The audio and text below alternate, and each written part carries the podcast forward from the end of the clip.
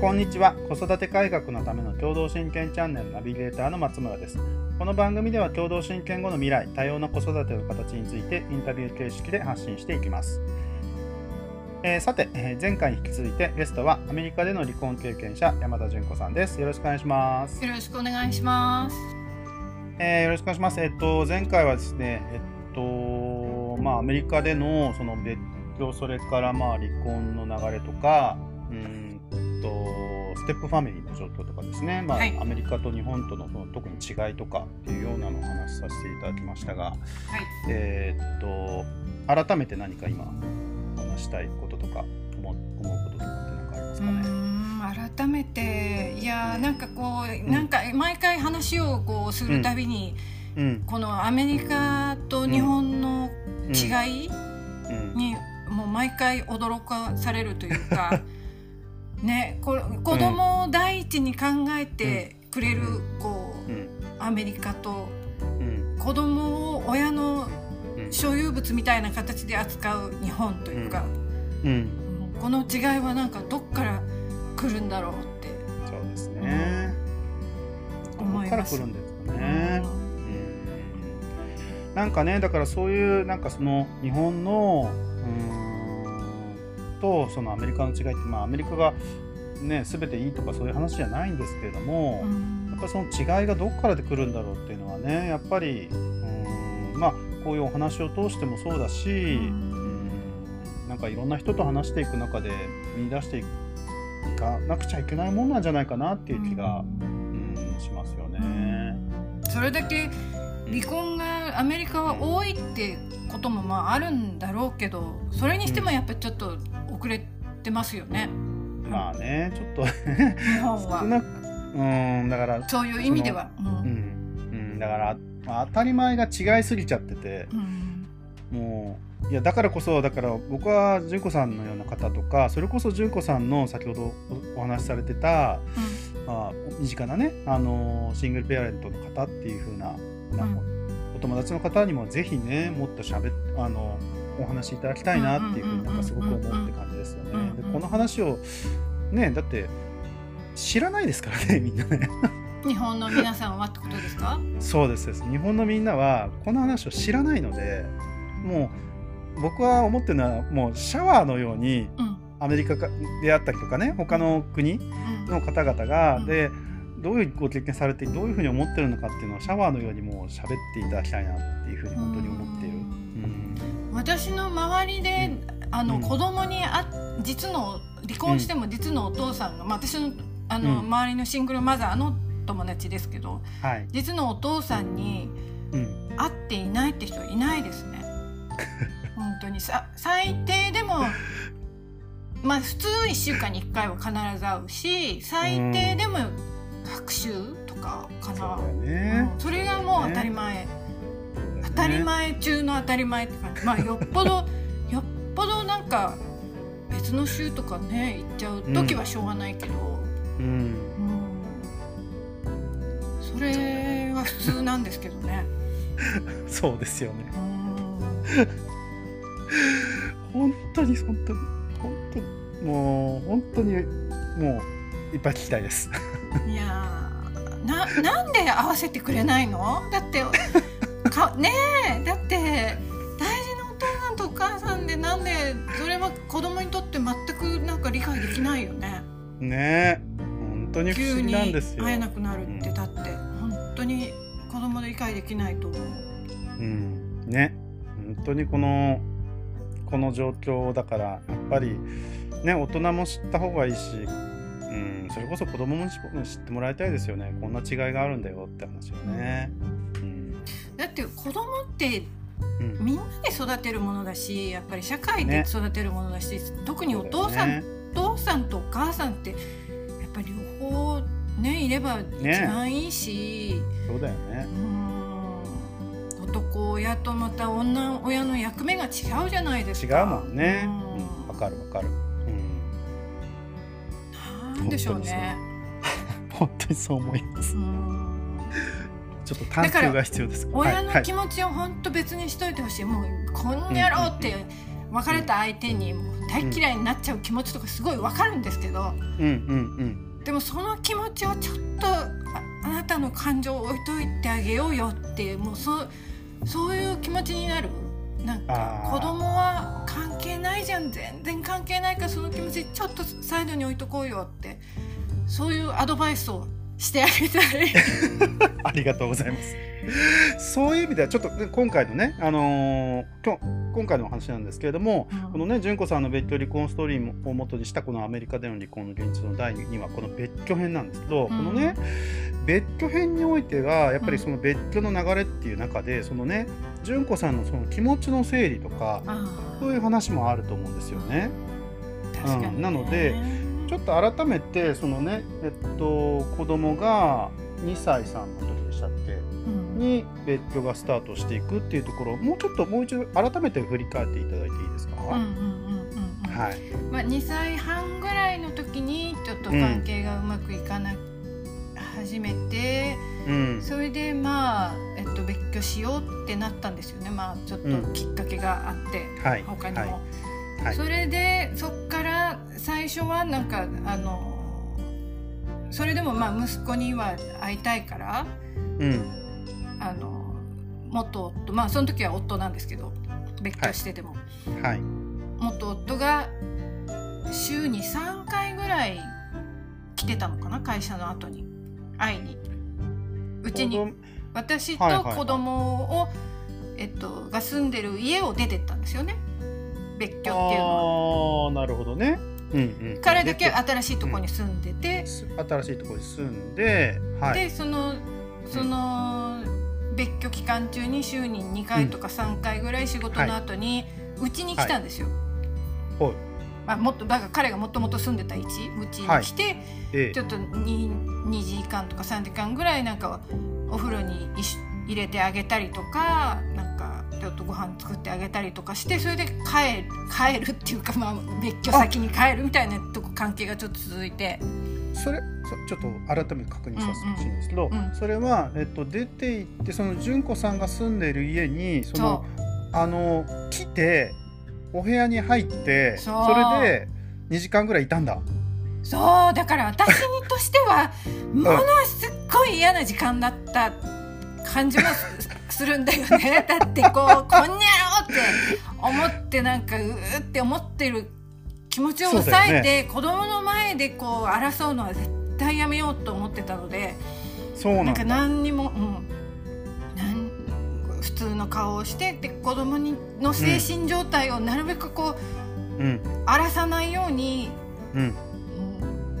保ちながらこう。ありがとうみたいな感じお風呂入れてくれたありがとうみたいな感じ。じゃあまた木曜日ねみたいな感じでさようならな。るほど。それだからその時はうちの息子、えっと、2歳半とかだったから「ではい、えパパはどこ行くの?」みたいな感じだったんだよね。でパパは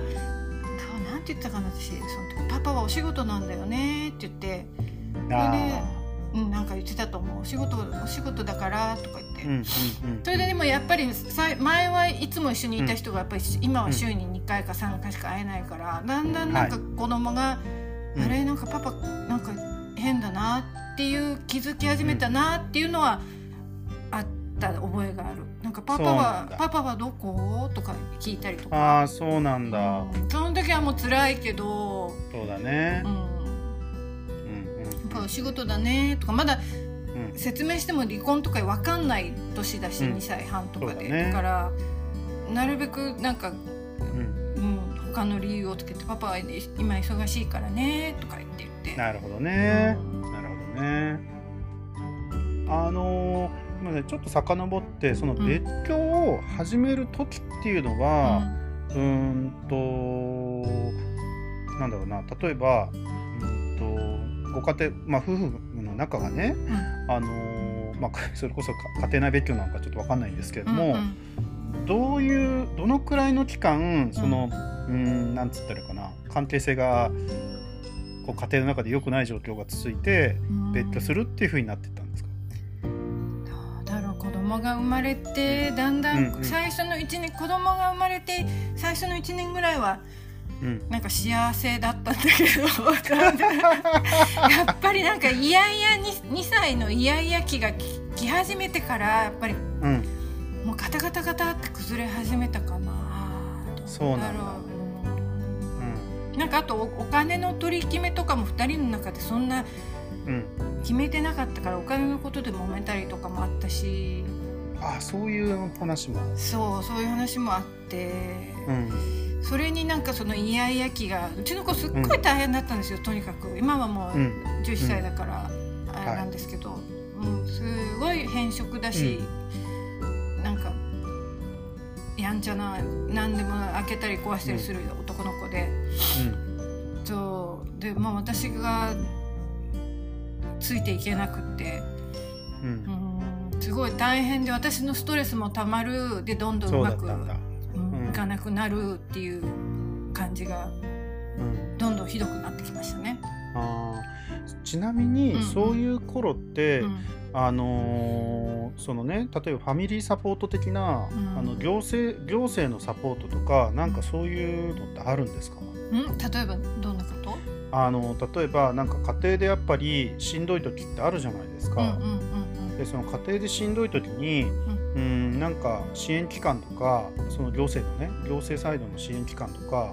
なんかそういうのっていうのはないんですか？アメリカって。どうだろうなんか私の友達、うん、まあ大体うまくいってなかったらとりあえず私の周りを見てると、うん、まず最初に、じゃあ、ま、マレッジカウンセリング行ったらっていう話になりますね。なるほどね。私の今の友達も、はい、今実際うまくちょうど本当私、うん、そうその子もそういえば今子供が2歳半とか。で同じですね。同じでそうそう、うん、うまくいってないんだ。うまくいってなくて、で、うん、ちょっとマレッジカウンセリング考えてるってそういえば言ってて、うん、どう思うってこの前意見聞かれて「いや言ったらいいんじゃないの?」って、なんかアドバイスしたんですけど、うん。なるほど、ね、だからマレッジカウンセリングかな、あ最初にみんなやることって。ちなみにマレマリッジカウンセリングっていうのはいわゆるそのカウンセラーさんが、うん、あの民間のカウンセラーさんって感じなんですかうんと、うん、お金は払わなきゃダメですよ。もちろんもちろん。でそこのそれがえっとなんつったのかな。行政機関が認定してるとかそうじゃなくていわゆる普通に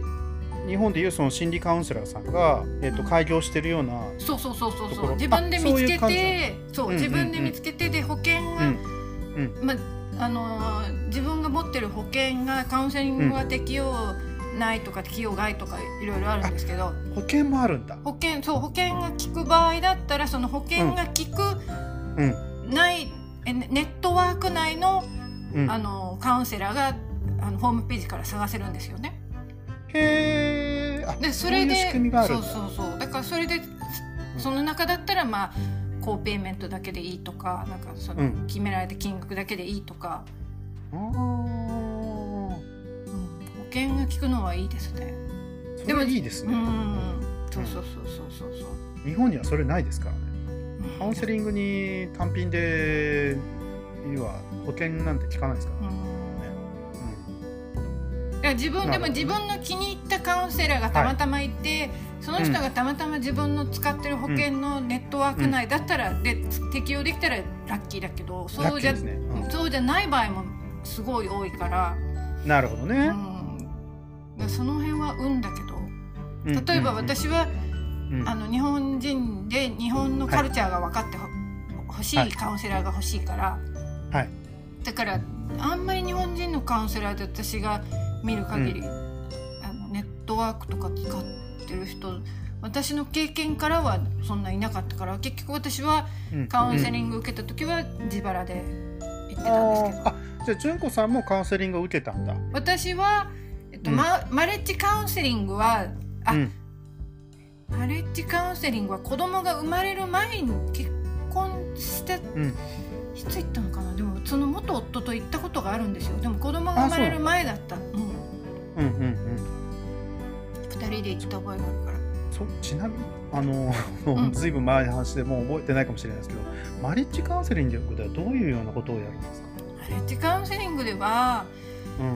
うん。まあ、まずお互いにこう、日頃どんなこうコミュニケーションを取ってるかちょちょっと2人でまず話してみてって言って、うんうんうん、話させてでコミュニケーションスタイルを、えっと、見つける？で分かりました。みたいな感じで。うん。それでで何が問題なんですかってこう、うん、お互いに話させて、うん、それでこういうふうに見受けられますか？どうですか？みたいな。あうん、なるほど。でじゃああなたはこういうふうに言ってますけどじゃああなたはどう思いますかって、はい、他の相手に聞いてでそれについてどう感じますか、うん、みたいなこうバックエンフォークあの交互に。ああ。うんでも、本当普通のじゃカウンセリングに近いですね。そうですね。だから第三者を交えて、うん、うん、やっぱり第三者いると冷静に話せるまあそうですじゃないですか。うん。うん。うん。うん。言い分を聞いてもらうって感じですね。はあ、はあははあ、なるほどね。でそのちょっとまた別居の話に戻ってくるんですと、別居の時には、えっとそのマリッジカウンセリングとかは特にされず別居していったって感じですか？だから、ね、あある日あのじゃあいついつから別居しようってあの夫婦間であの話し合って夫が出ていくっていう形だそうです。もっとなんかもうちょっと感情、うん、私たちの場合はもうちょっと感情的に、うん、じゃあもう、うん、もう出てってみたいな感じでは じゃもう出てくよっていう感じで出てった感じ？さあなるほどね。それでなんかどう,、などうにかなるのかなと思ったら結局どうにもならなく なるほどね。2年後に離婚をファイルするみたいになったんですけど。なるほどね。うん。うんうんうんうん。なるほどなるほど。えっとじゃあ今の話だと本当にもう、何にもなく出てっちゃったってか出ていったって感じですね。そう何にもなく出てったって感じ。なそう何にもなく出てったかな、うん、そうなんかもっとすごい感情、うん、私たちの場合はもっと感情的に、うん、喧嘩別れみたいな、その時は感じだったね。でもそれからだんだん、うん、もううまくいかないよね。ダメだよねっていう流れで。なるほどね。えちなみに、えっと、そのね出てくっつって、まあ、出てったじゃないですか、うんうんうん、そっから、うん、じゃあ子供に会うっていう話はどういうふうになってたんですかそれがね 多分多分だけどあ、で多分 LINE でやり取りをしてて、うん、それでえっと向こうの元夫が私に LINE で、ちょっと、あの息子に会いに行きたいから週末会いに行くからみたいなメッセージが入ったと思います。なんかそんな感じだったと思う。ね、うん、それで会いに来た時に、うん、じゃあ次は平日のな最初は23回平日あそう週末1回平日に1回か2回とか最初来てたんですよね。うんうんうんうん、で平日じゃあ次は火曜日に来るからみたいな感じで。なるほどね。なんかそのね会いに来るそのタイミングっていうのは、うん、うんなんだろうないやどうとでも決められるんですか？いやだから、それがその辺がなんかすっごい曖昧だったから私たちずっと、うん。でもうちょっともっと揉めるあの、夫婦っていうか、あの揉めるカップルだったらきっと、はい、その辺はきちんとあの divorce agreement で離婚調停の際に決めるんだと思う。な週に1回は必ず会うとか何時から何時までとか。なるほどね。え、うん、えっとね、なんかね、その、うん、僕が想定してたのは、うん、なんかアメリカとかね、その共同親権各国って、うん。と別居時の手続きがもう少ししっかりやっていかなくちゃいけないもんなんだ、いかなくちゃいけないって言ったらいいかな。法的に、うん、手つあの合意しなきゃいけないもんだっていうふうに思ってたんですけど、なんかね、この純子さんのケースってそこが違ってるじゃないですか。別居中の、あのー、ことをきちんと決めなきゃいけないってこと？そうそうそう。別居中の別居のあの別居スタートはいつだとかその別居中のそのなんだろうな例えば子供の行き来の話であったりとか、うん、それこそ別居中のその養育費の問題の、うん、をどうするのかとかって、うん、その辺のあそうから別居中のそのあの養育費なのかあの日本でいう婚姻費用なのかその辺っていうのはちなみにどうされてたんですか？その別居の時はまだもう結婚してる状態だったから紙面上では、はい。はい、だからもう通常通りジョイント、うん、あのアカウント共同の,、あの銀行口座にのお金を、まあ、使って、私はその時仕事してなかったのでまあ、なんか必要なものを買ってたって感じですね。だからその辺はしっかり多分、うんうん、別居私の周りを見てる限りではその別居手続きをした人っていないと思うけど。いないんだ、うん、多分あの、離婚の手続きじゃないかなしっかり決めるのってあのー、そのねえっといや純子さんのが、えっと、一人で、まあ、その家をで暮らすことになるわけじゃないですか。で、あまあ、息子とね。そうそうそう、息子さんとあお二人で暮らすことになるじゃないですか。でそこの当然だからその家賃というか家賃と生活費とか、その辺が当然かかってくるわけじゃないですか。それは、そのジョイントアカウントの、うんと銀行口座から全て引き落とすっていうまあもともとそういうことになってたってことですか？そう。えっと、向こうがもともとこの家賃とかを払っていたじゃないですか。でまあ、はい、例えば子供に必要な洋服とか、はい、食事とかはそのジョイントアカウントから使って、うん、そのままですねだから結婚してる状態とそんなかわまあ私が無職だったっていうのもあるし。はいはいはいはい。うんうん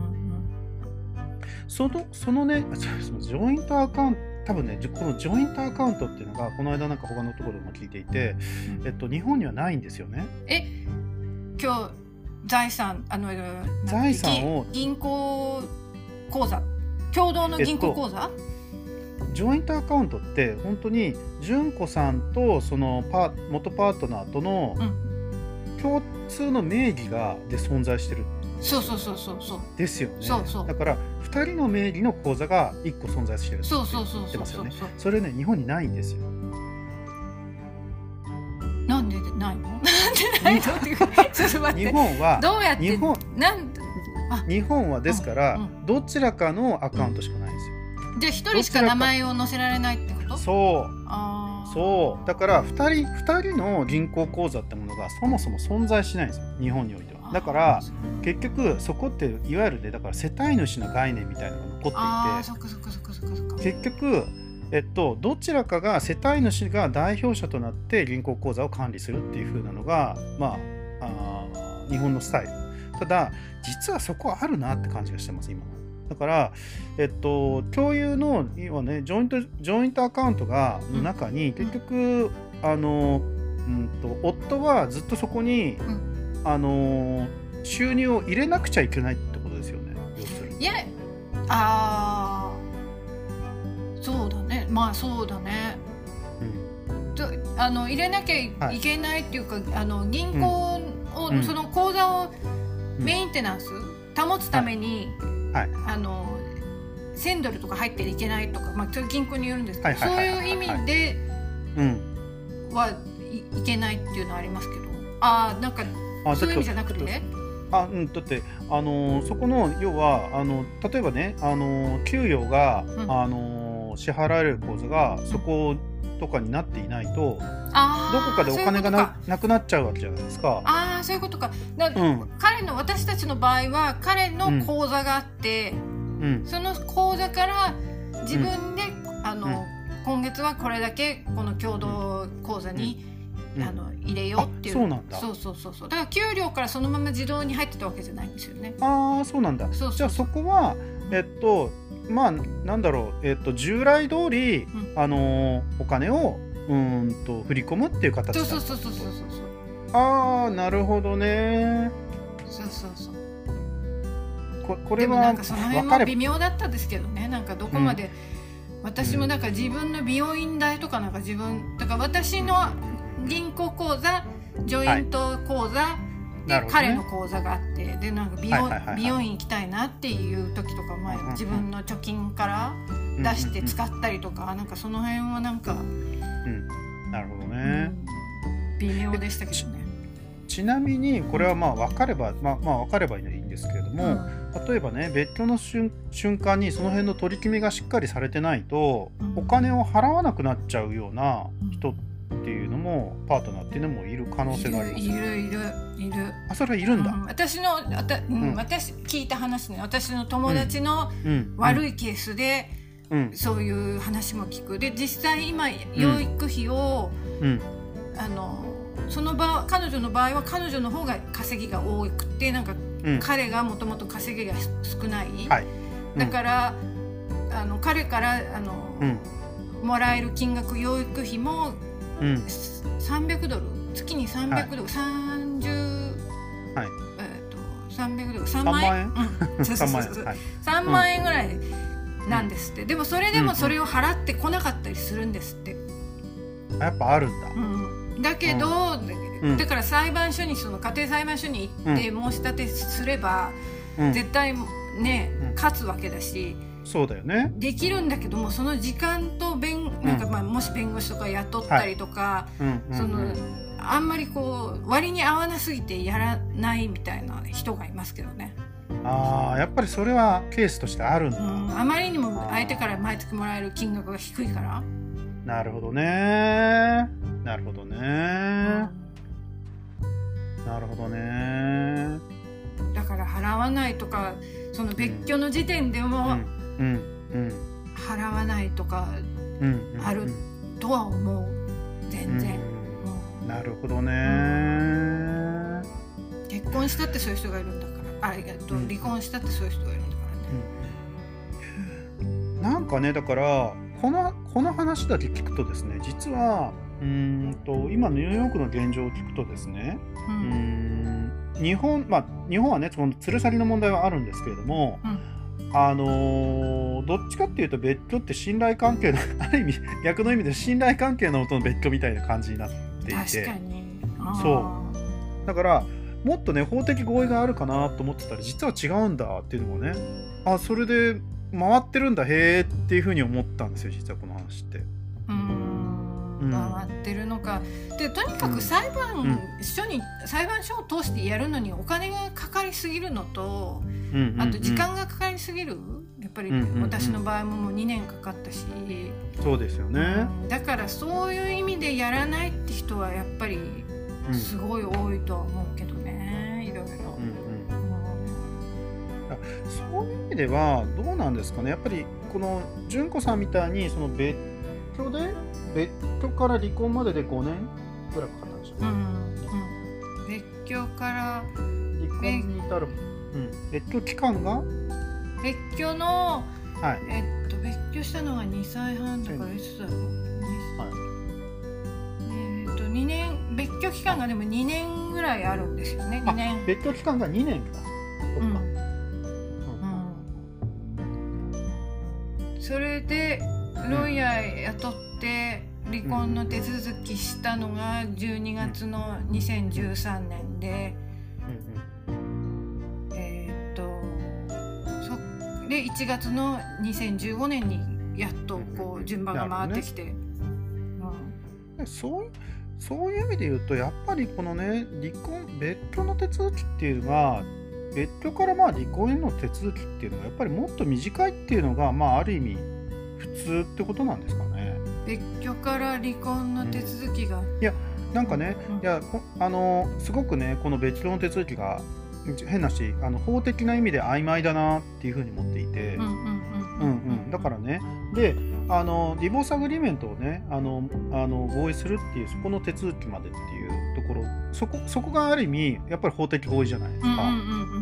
だからそこの期間があんまりな長いと宙ぶらりんな状態になってなっちゃうじゃないですか、別居っていうね。うん、そこがだからなんかうんとまあ純子さんはその2年2年ちょいぐらい、2年半とかですかっけ、その別居期間うん、うんうんうん。それがだから他の人ってのはもっと短いのが普通なんですかね？やっぱり。なんだろう、うん、どうなんだろう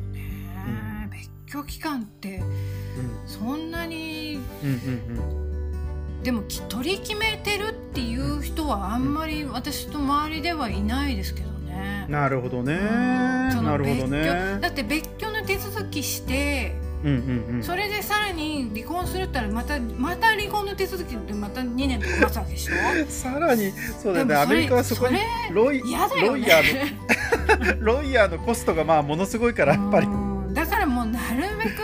本当にいで、だから mediation とか雇うんだと思うけど一人の人、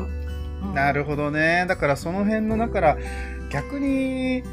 ロイヤーのコストがもっと高くなる日本もそういうことになるのかもしれないなこれ。ああなるほどね。本当にお金かかるもん離婚そうだよね、あとはそのさっきのまあ子供の話って言ったらいいかな？子供にどう伝えたかって話で、先ほどまあちらっとお話しいただいたんですけれどもあのー、子供はまあまあ徐々に成長していくわけじゃないですか。なんか別居期間中にまあパパとのそのまあ離婚に関してみたいな話っていうのはなんか伝えてったりとかしたんですか？なんか、うんうんうん、パパ離婚っていう言葉がまだ分かんないくて、うん、多分分かんないだろうなって思ってた時は、うん、パパとママは一緒に住んでないけど、うん、でもあなたのことを一番に大事にしていて、はい、あのあなたを愛する気持ちは、変わらないってことも本当になるべく強調するように伝えたんですよね。な、ね、んかそれはすごい大事だっていうのを聞いてたし、メンタルメンタルの面でそういう自分のせいでパパとママ離婚しちゃったんじゃないかっていうふうに子供は思うらしいので、もうそれだけは絶対に避けたいと思ってそう、勝手に子供がそう思ってしまうっていう。質問です、その聞いてたっていうのは誰から聞いてたんですか？それは私は前あの心理学を勉強したの。心理学、うん。でなんかそういう事例とかもいっぱいね、見てき見て実際に見るっていうよりまあ読んだりとか。うんうんで多分一般的にもそれその、概念はあると思う。何かその例えば別居のタイミングとかでそのねうんとなんかど 動画講座じゃないですけど、うんうん、なんかそういうなんだろうな親教育プログラムみたいなのをなんか受けたりとかそういうことはされなかったんですか？それは聞いたことないね。あ聞いたことない、うん、親プログラムああ、うん、ないないない。なんかそんなのあるんですか？いや日本のね今のねこの、うん、このねえっとその連れ去りとかの現状が言われてて、うん、やっぱり離婚をするタイミングとか別居するタイミングで親教育のプログラムを受けてもらうようにしなくちゃいけないみたいな話がやっぱり上がってるんですよ。で海外ではそういう事例があるっていう話も聞いてるんですよ。だからプログラムを受けないと離婚できないっていう要はそういう流れ。うん、そうなんだ。それ初めて聞きました。ああそうなんだ。でやっぱりだからうんうんはい。それいいかもしれないですね。うんうんうん、日本で全くなんかそういう心理的なサポートがない、うん、ないですからね日本は、うんうん、日本にはないですからそれは、うん、なるほどね、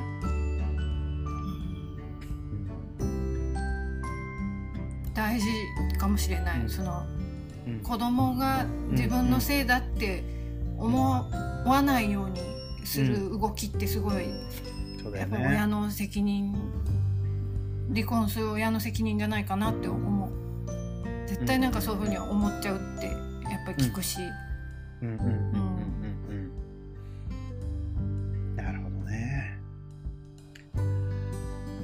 はいありがとうございます。えっと大体まあ別居の話はここで、えー、までお聞かせいただいたので今回はここまでしたいと思います。えー、次回も引き続いて純子さんにインタビューさせていただきます。ありがとうございます。ありがとうございました。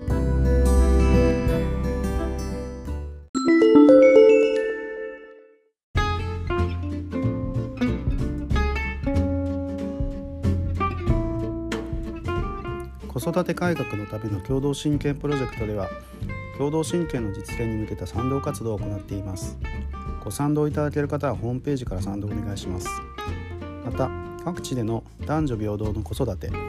共同親権後の未来などの市民対話にもお伺いしますのでお声掛けいただければと思います。